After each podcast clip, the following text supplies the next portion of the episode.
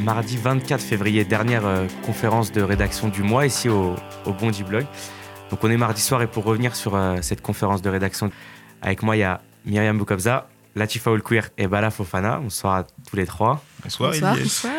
Euh, on a parlé de pas mal de sujets aujourd'hui euh, en conférence de rédaction, évidemment euh, essentiellement politiques. Et il y a notamment euh, un sujet d'actualité qu'on voulait aborder euh, ce soir euh, au cours de ce débrief radio, c'est euh, la polémique qui, euh, qui agite un peu le monde politique depuis, euh, depuis deux jours. À la suite des propos du président du CRIF, euh, Roger Kuckerman, est-ce que euh, quelqu'un peut nous résumer rapidement l'essence de la polémique? Lors d'une intervention à Europe 1, donc Roger Kuckerman a dit que euh, les jeunes musulmans étaient, responsables des violences euh, et pour pas tronquer euh, au moins son propos, et, il a dit ça et ensuite il a dit que les premières victimes de ça c'était les musulmans, etc.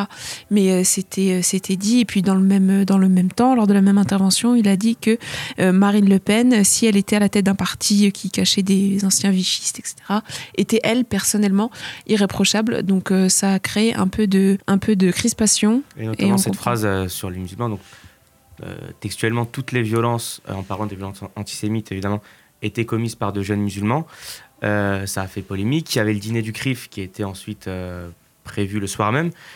Le- les représentants du culte musulman, euh, donc notamment du CFCM, Dalil Boubaker, euh, Mohamed Moussaoui, ont annulé leur participation à ce débat. François Hollande s'est saisi du sujet et a reçu euh, donc ce mardi à 16h15 euh, à la fois Dalil Boubaker et Roger Kuckerman pour mettre à plat euh, la situation. Qu'est-ce que vous en avez pensé? Est-ce que vous avez été euh, indigné, euh, amusé, effaré par, euh, par ces propos de Roger Kuckerman En fait, les propos de Ro- Roger Kuckerman, c'est en matière de communication, c'est une nouvelle mode. C'est je dénonce un fait et je sais qu'on va retenir que la première moitié du message. Et dans la seconde, euh, je, je le- je l'adoucis un peu pour dire non, mais attendez, euh, c'est pas islamophobe ou raciste ce que je dis, puisque dans la seconde partie, je dis bien que ce sont eux les victimes.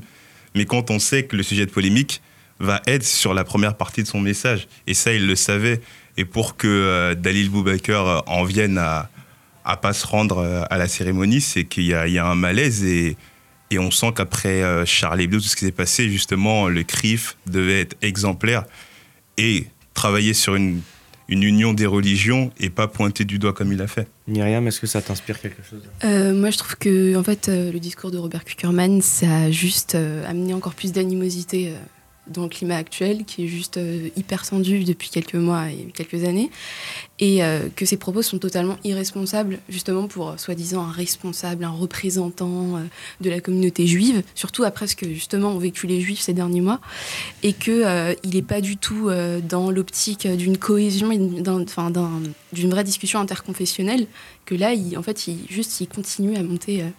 Qu'il est très très rare, euh, c'est même une première depuis euh, très longtemps, qu'il y ait une crise de cette sorte entre euh, les représentants des cultes musulmans et juifs. On a souvent reproché aux représentants du culte musulman d'être trop peu courageux, de porter trop peu leurs paroles. Là, ils ont fait quelque chose de fort, c'est bien le signe qu'une certaine limite a été franchie, notamment quand on sait que factuellement, la phrase est assez difficile à tenir. Non, mais évidemment, mais ça, ça a fait des. Et ça a dérivé. Pour moi, ce qui m'a encore plus choqué, c'est d'entendre François Hollande parler de Français de souche. Et euh, c'était c'est la conséquence directe de ça, même si après, certains ont dit non, il l'a dit entre guillemets pour dénoncer. Mais euh, quand on sait l'importance des mots, quand on est président, on ne dit pas euh, Français de souche. C'était le même soir lors du dîner du Voilà, CRIF, euh, exactement, pour discours. un peu démentir les propos de Roger Kuckerman, mais en fait, ça a complètement, euh, enfin, ça, c'est venu encore aggraver la situation. Euh, enfin, c'est d'entendre ça dans la bouche du président, c'était assez, c'était, c'était assez choquant. Mais c'est aussi révélateur d'un climat de. Ce que disait Balin un petit peu, c'est le climat de la petite phrase. C'est euh, quand Manuel Valls parle d'apartheid, quand François Hollande parle de Français de souche, ils savent très bien euh, la portée que ça a. Et euh, c'est aussi euh, significatif d'un point de vue de la communication. Là, on est dans une logique où on communique par les sentiments, et là, on veut juste communiquer aux gens de l'hystérie.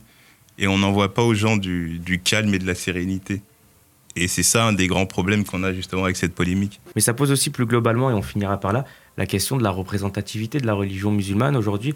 Euh, Est-ce que vous estimez que les instances qui sont censées représenter l'islam sont satisfaisantes et qu'est-ce qu'il y aurait à modifier C'est toujours pour moi le problème des représentations d'une religion, c'est que est-ce que les instances catholiques sont, sont suffisantes? Est-ce que les instances, les instances juives sont suffisantes? Je ne sais pas du tout. Est-ce qu'il y a une seule façon de voir la religion, une seule façon de voir l'islam ou autre?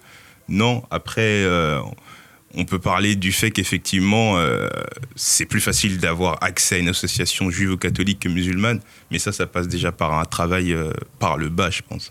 Je trouve dommage, c'est pas euh, la représentativité donc par rapport aux médias, donc avoir un interlocuteur quand il y a une question qui parle d'islam, c'est à l'intérieur même de l'organisation, etc., de pas pouvoir avoir un interlocuteur quand il s'agit de construire, construire une mosquée ou se mobiliser pour avoir un lycée privé sous contrat avec l'État, enfin davantage ou des choses comme ça qui sont plus faciles quand on est euh, je sais pas, pour la communauté chrétienne ou, la communauté euh, juive, mais à raison pour des raisons historiques. Mais euh, c'est ça qui est le plus inquiétant, de ne pas savoir vers qui se tourner ou avoir plusieurs, avoir des querelles de chapelle en interne.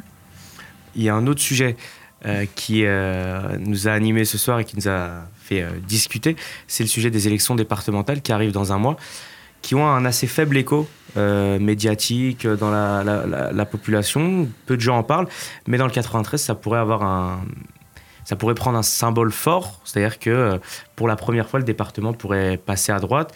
On est dans une configuration euh, inédite où euh, sur 40 villes dans le 93, 21 villes sont détenues soit par l'UMP, soit par l'UDI.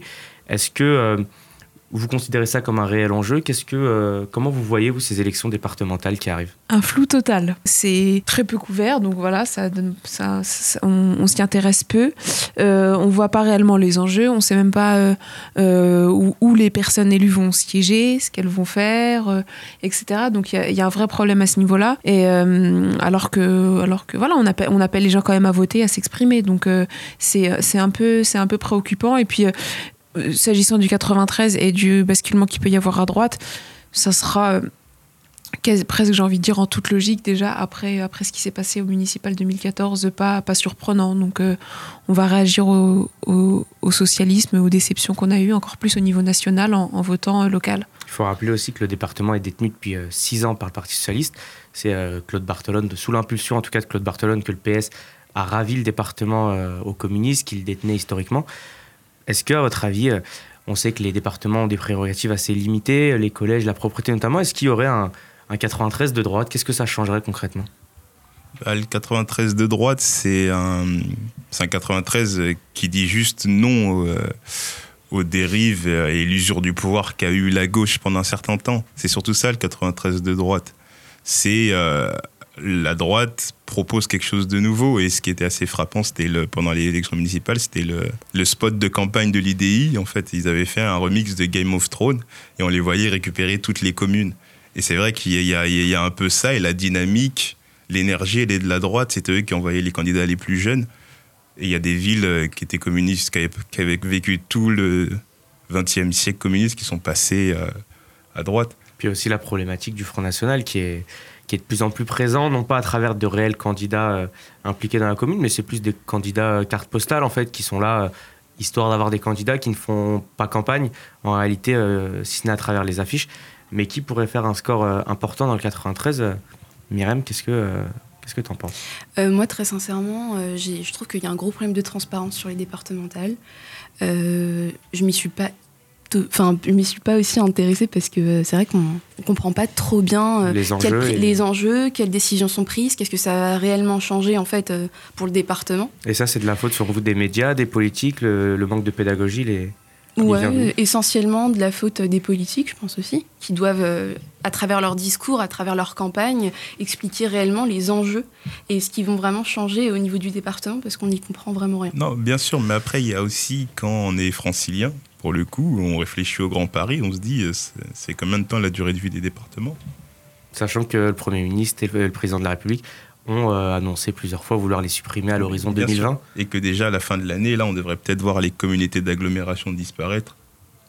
Donc on se demande déjà quelle sauce on va être mangé euh, après. Est-ce qu'on aura un président du Grand Paris? C'est vrai que le Conseil général a du mal à être incarné. Euh, ici, le président, c'est Stéphane Troussel. Euh, je suis pas certain que plus de deux personnes sur dix euh, sachent reconnaître Stéphane Troussel dans, ah. dans la rue et sachent dire ce qu'il a fait pour le département. Et dans le Val-de-Marne, pour lutter contre la suppression du département, ils faisaient des campagnes où ils affichaient sur les murs ce que le département apporte aux gens. Ce qui montre bien que les gens ne savent pas ce qu'était le département. Mais c'est peut-être aussi la direction à prendre en termes de, de pédagogie et de communication. La campagne était intéressante, mais ça montre un déficit de connaissances quand même. Merci à vous pour euh, cette petite explication politique et un petit sujet un peu plus euh, léger aussi qui est dans l'air du temps et pas seulement en banlieue, c'est euh, la question des Jeux Olympiques 2024. Paris est en passe de se présenter. Anne Hidalgo, la maire de Paris, avait quelques réticences qui sont en, voie d'être levées aussi parce que François Hollande lui a expressément demandé. Et dans cette candidature, il y a un gros enjeu local, c'est cet enjeu du Grand Paris. Est-ce que Paris va organiser euh, ces Jeux Olympiques seuls, si en tout cas elle gagne euh, l'investiture, ça semble peu probable. Les banlieues vont être de plus en plus euh, investies et on parle notamment d'une piscine olympique en Seine-Saint-Denis, à Aubervilliers ou La Courneuve. On parle d'un village olympique qui pourrait être à Saint-Ouen ou à Clichy. Finalement, des Jeux Olympiques un petit peu, qui ont en tout cas la touche banlieusarde, ça peut, ça peut être un moteur pour le département. Je... Latifa cet acharnement de Paris à vouloir décrocher les Jeux Olympiques, ça me fait sourire déjà, parce qu'il y, a eu euh, eu un engouement énorme autour de Paris 2012 déjà, avec Bertrand Delanoë, on y croyait euh, quasiment tous, euh, enfin les gens avaient des, petits stickers sur leur, sur leur cartable, mais là c'est juste... Enfin, Paris a toujours des chances, évidemment, parce que c'est Paris de remporter les JO, etc. Mais euh, est-ce que c'est la priorité? Est-ce que, déjà, dans le flou dans lequel on est, effectivement, au niveau des échelons et du Grand Paris, etc., est-ce que les priorités sont pas au désenclavement, au transport? Après, est-ce que ça va l'aider? Je ne sais pas. Là, on est sur un coût estimé à 6 milliards d'euros. Euh, Qui devrait être très certainement Quand on connaît les dépenses publiques et les, et, euh, voilà, et les finances, etc., on sait très bien qu'il y, a, il y aura peut-être 2 milliards d'imprévus, même plus. Donc, en termes de coûts, euh, voilà, est-ce que c'est une priorité? Est-ce qu'ils vont réussir à vendre ça? Ça doit être voté au Conseil de Paris de toute façon. Et puis pour euh, euh, ce qui est de la de la banlieue et des villages olympiques, etc. Je suis assez sceptique sur un village olympique qui soit hors euh, Paris, hors Paris, euh, et puis pour, euh, pour tout ce qui est les répercussions économiques, etc. J'imagine peu des gens se dire tiens on va en villégiature à la Courneuve ou on va on, voilà on, va en villégiature au quartier latin parce que comme mais comme ça se fait aujourd'hui. Donc voilà c'est juste je suis sceptique là-dessus en si peu de temps. Bah là.